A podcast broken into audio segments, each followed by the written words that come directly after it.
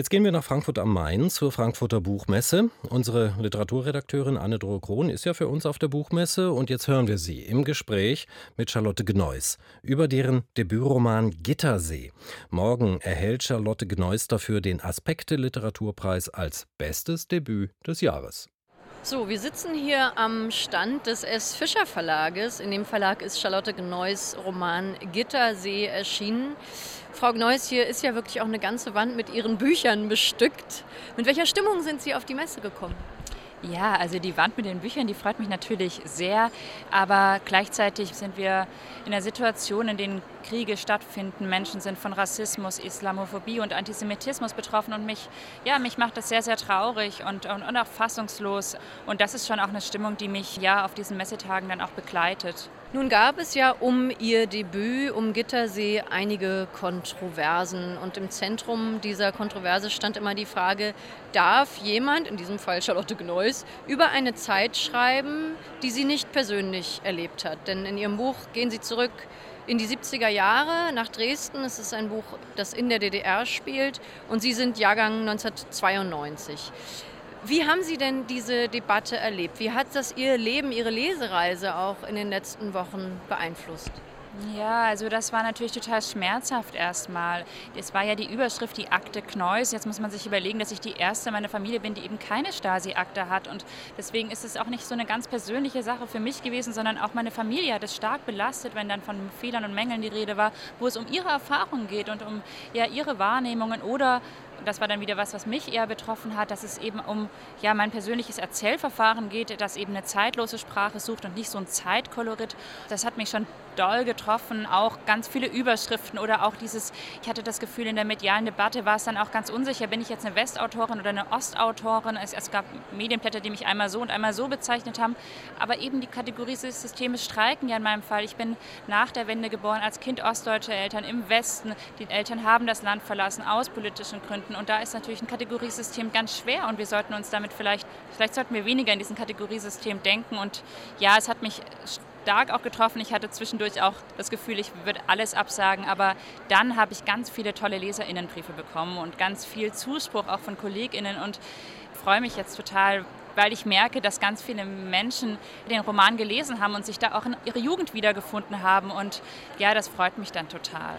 Sie haben gerade schon gesagt, Ihre Eltern kommen aus der DDR. Die sind im Jahr 89 nach Westdeutschland damals geflüchtet oder haben einen Ausreiseantrag gestellt und sind dann nach Baden-Württemberg, glaube ich, gekommen. Ist das für Sie denn eine Kategorie, die in Ihrem Aufwachsen eine Rolle gespielt hat, diese Zuschreibung Ostdeutsch, Westdeutsch, die Herkunft Ihrer Eltern? Ja, auf jeden Fall. In der Familie in Dresden waren wir immer die Wessis so oder ich war immer das erste Westgeborene und in der Schule waren wir natürlich dann die Ostdeutschen und so und nach diesem, meine Eltern haben diesen sächsischen ähm, Dialekt, der dann oft als Ostdeutsch bezeichnet wird, was ja auch krass ist, weil man niemals vom westdeutschen Akzent sprechen würde, wenn man über Bayerisch spricht und so. Also das sind Erfahrungen, die sitzen auch tief, auch was die Berufsbiografien meiner Eltern zum Beispiel angeht. Ich merke immer auch als Kind, ob die Eltern schon seit Jahrzehnten, Jahrhunderten vielleicht sogar in diesem, also die Familie da in diesem Gebiet lebt oder ob sie eben auch sich neu orientieren muss in einer Welt, die den Eltern unvertraut ist. Und der Kapitalismus ist für Menschen, die im Sozialismus aufgewachsen sind, keine Vertraute.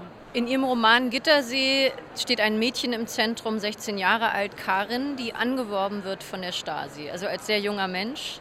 Inwiefern haben denn Berichte Ihrer Eltern eine Rolle gespielt bei der Themenwahl dieses Romans? Oder inwiefern, anders gefragt, würden Sie sagen, dass Geschichten aus der DDR auch Ihr emotionales und dann auch literarisches Erbe sind? Naja, ist natürlich so, also ich habe hab mich jetzt nicht hingestellt und gesagt, Mensch, ich möchte jetzt diesen Roman so schreiben. Ich hatte drei Sätze, die Anfangssätze, wir waren 16, Jungs nur zwei, Thorsten und David. Und das hat mich interessiert, was sind das für Jugendliche, wie geht es da weiter? Und dann war ich eigentlich eher erschrocken, dass ich schon wieder mit diesem Text in der DDR bin und dass ich da wieder sozusagen zurückgehe in dieses Land, das es nicht mehr gibt und aus dem meine Eltern kommen. Und dass es dann natürlich so auch eine Herkunftssuche irgendwo ist, die ich aber nicht geplant hatte. Ja? Und ähm, deshalb glaube ich schon, dass es ja auch viel mit uns Nachgeborenen zu tun hat, weil es eben dieses, ja, das Misstrauen, was damals eben entstanden ist, das lebt ja auch noch zwischen den Körpern und zwischen den Menschen. Und das ist jetzt nicht nur aus der Welt, weil man sich eine Akte bestellen kann, von der ja auch wiederum die Nachbarin nicht weiß, was da drin steht und so. Also es ist ja, es ist noch nicht ganz vorbei. Ja. Ging es Ihnen beim Schreiben dieses Buches eventuell auch darum, etwas zu verstehen, eine bestimmte Zeit unserer Geschichte zu verstehen oder auch zum Beispiel dieses Verhältnis von Täter-Opfer? Das wird ja auch hier verhandelt und aber auch ambivalent gelassen in Ihrem Roman. Ja, weil ich glaube, es ist ein ambivalentes Verhältnis sehr häufig, wenn es um Täter- und Opferschaft geht. Und ja, beides spielt oft eine Rolle und das ist bei der Stadtsicherheit auch sehr oft so gewesen, dass Menschen sehr stark unter Druck gesetzt wurden, Jugendliche, aber auch Erwachsene und die dann aber auch zu Tätern geworden sind. Und ja, es gab dann in den 90er Jahren ja ganz oft diese okay, der war bei der Stasi, der ist jetzt raus oder so. Ne? Die, äh, ganz inspiriert hat mich die Biografie von Angela Mark, die mit 15, glaube ich, zur Staatssicherheit damals gekommen ist und dann eben bei der PDS war und dann gab es einen riesen Medienskandal und sie musste die PDS verlassen. Und da hat irgendwie keiner gefragt, Mensch, wie kommt das denn, dass die mit 15 da angeworben wurde? Und ja, das sind Fragen, die mich ja viel mehr interessieren und ich glaube, die sind auch viel spannender für die Aufarbeitung, wenn man sich sozusagen fragt, wie kann es dazu kommen, nur wenn wir das verstanden haben, können wir auch dafür sorgen, dass es nicht wieder geschieht. Und so möchte man doch immer schreiben. Das sind drängende Fragen Ihres Romans, wichtige Fragen auch, die Literatur stellen kann. Leider muss man sagen, wurde in letzter Zeit vor allem über andere Dinge gesprochen, Ihren Roman betreffend. Es gab eine sogenannte Mängelliste vom bekannten Schriftsteller Ingo Schulze, er hat dort aufgelistet, was in ihrem Roman seiner Meinung nach alles inkorrekt war. Das ging von Bezeichnungen wie Plastiktüte statt Plastetüte bis hin zu der Frage, ob man damals in der Elbe baden konnte, was in ihrem Roman geschieht. Er sagte, die sei damals viel zu schmutzig gewesen und so weiter. Wie stehen Sie zu dieser Korrekturliste? Meine Eltern sind in der Elbe gebadet und da sieht man natürlich auch, dass genau wenn es um die DDR geht, weil das so ein abge scheinbar abgeschlossenes Gebiet ist, soziales und so abgeschlossener sozialer Raum, da denkt man dann oft, ja Mensch, meine Erfahrungen, ja, sind so, haben das alle erlebt, aber das stimmt eben nicht. Ne? Die einen schwimmen in der Elbe und die anderen nicht. Die einen gehen nach, nach dem Berg in die Spree, die anderen werden da nie reinfallen. So, ne? Und das, das Leben ist eben divers, auch in, ja, auch in scheinbar gleichgeschalteten Systemen. Und ich war natürlich ein bisschen hm, verwundert darüber, dass ja, meine Suche nach einer zeitlosen Sprache da scheinbar nicht verstanden wurde. Und ich glaube aber, ne, Sie hatten jetzt die Aneignungsdebatte angesprochen, letztendlich hat mich ja kein älterer ostdeutscher Autor, keine ältere ostdeutsche Autorin angerufen und gesagt, Mensch, du darfst darüber nicht schreiben. Das hat nie jemand gesagt. Das war eine Debatte, die vor allem in den Medien diskutiert wurde, die von einer Journalistin aufgeworfen wurde und die daraufhin ja, besprochen wurde. Aber ich habe den Eindruck, dass Menschen, die aus dem Osten kommen oder die sich mit dem Osten so auseinandersetzen, dass die schon ganz schnell verstanden haben, dass es hier um eine erinnerungspolitische Debatte geht. Und das ist eigentlich auch eine viel spannendere Debatte in, in diesem Fall, weil wir jetzt gerade so 33 Jahre später überlegen müssen, was war denn die DDR für uns? Und da gibt es eben die einen, die sagen, ja, es ist ein fortschrittlicher Staat, insofern, dass es Frauenrechte gab und die Emanzipation und so. Dann sagen andere, es ist ein Emanzipationsgedächtnis, was wir da aufzeichnen müssen, dass wir äh, darüber sprechen müssen, dass es eine Revolution gab und dass Menschen sich befreit haben. Und die anderen sagen halt, das ist ein komplettes Diktaturgedächtnis. Und natürlich, das ist jetzt sehr, ver, sehr verkürzt dargestellt, aber das sind im Prinzip so Reibungspunkte und das sind Fragen, die wir auch dringend besprechen müssen. Und ich glaube, wenn wir diesen Fragen nachgehen, dann führt es zu einem notwendigen und auch ja, fruchtbaren Gespräch.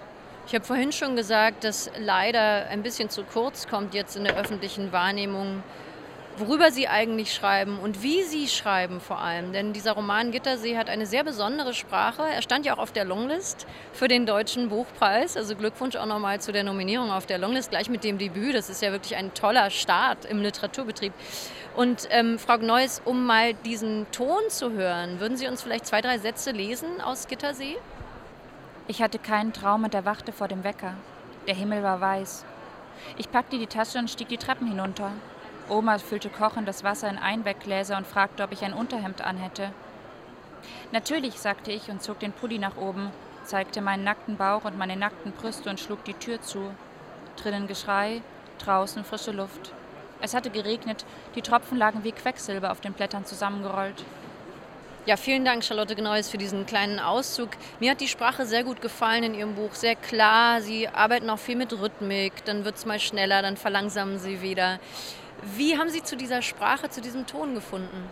Ja, das Das weiß ich selber gar nicht so genau. Es ist einfach, genau, ich gehe von der Sprache beim Schreiben aus und hatte auch sehr viel Kontakt mit einem Musiker in dieser Zeit, so dass wir so sehr viel über Rhythmus gesprochen haben und ich glaube, dass sich literarische Texte eben auch musikalisch aufbauen und es ging mir dann schon so, wenn es dann schnell und staccatohaft geht, dann geht es, da brauche ich danach eine Ruhe und so, also dass ich sozusagen dem Rhythmus der Sprache auch, auch viel folge und eigentlich immer bei jedem neuen Absatz auch, auch eine Freude entwickle daran und mich auch selber dann auch vom Text überraschen lasse. In dem Text kommt dann einmal vor, dass die Protagonistin ihre beste Freundin sagt, dass sie weiß, wo der Paul ist, der verschwunden ist. Und da war ich selber so überrascht und schrieb einer Freundin, Marie weiß, wo Paul ist. und äh, ja, da waren wir aufgeregt wie Kinder, weil ich ähm, eben auch nicht vorhersehen kann, was äh, meinen Protagonistinnen passiert. Dann bin ich ja gespannt auf die nächsten Bücher, die von Ihnen kommen. Jetzt aber noch mal zur Messe. Heute ist ja der Messeauftakt fürs Fachpublikum der Messe Mittwoch. Wie wird es in den nächsten Tagen hier für Sie weitergehen und worauf freuen Sie sich besonders?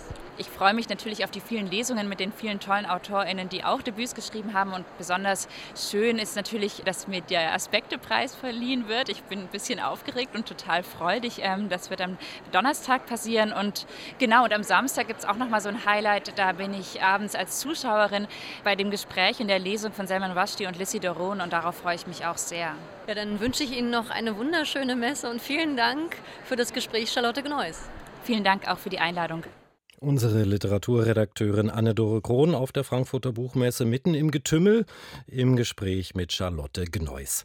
Genittersee, so heißt der Roman von Charlotte Gneuss. Er ist im S. Fischer Verlag erschienen und im Buchhandel für 22 Euro.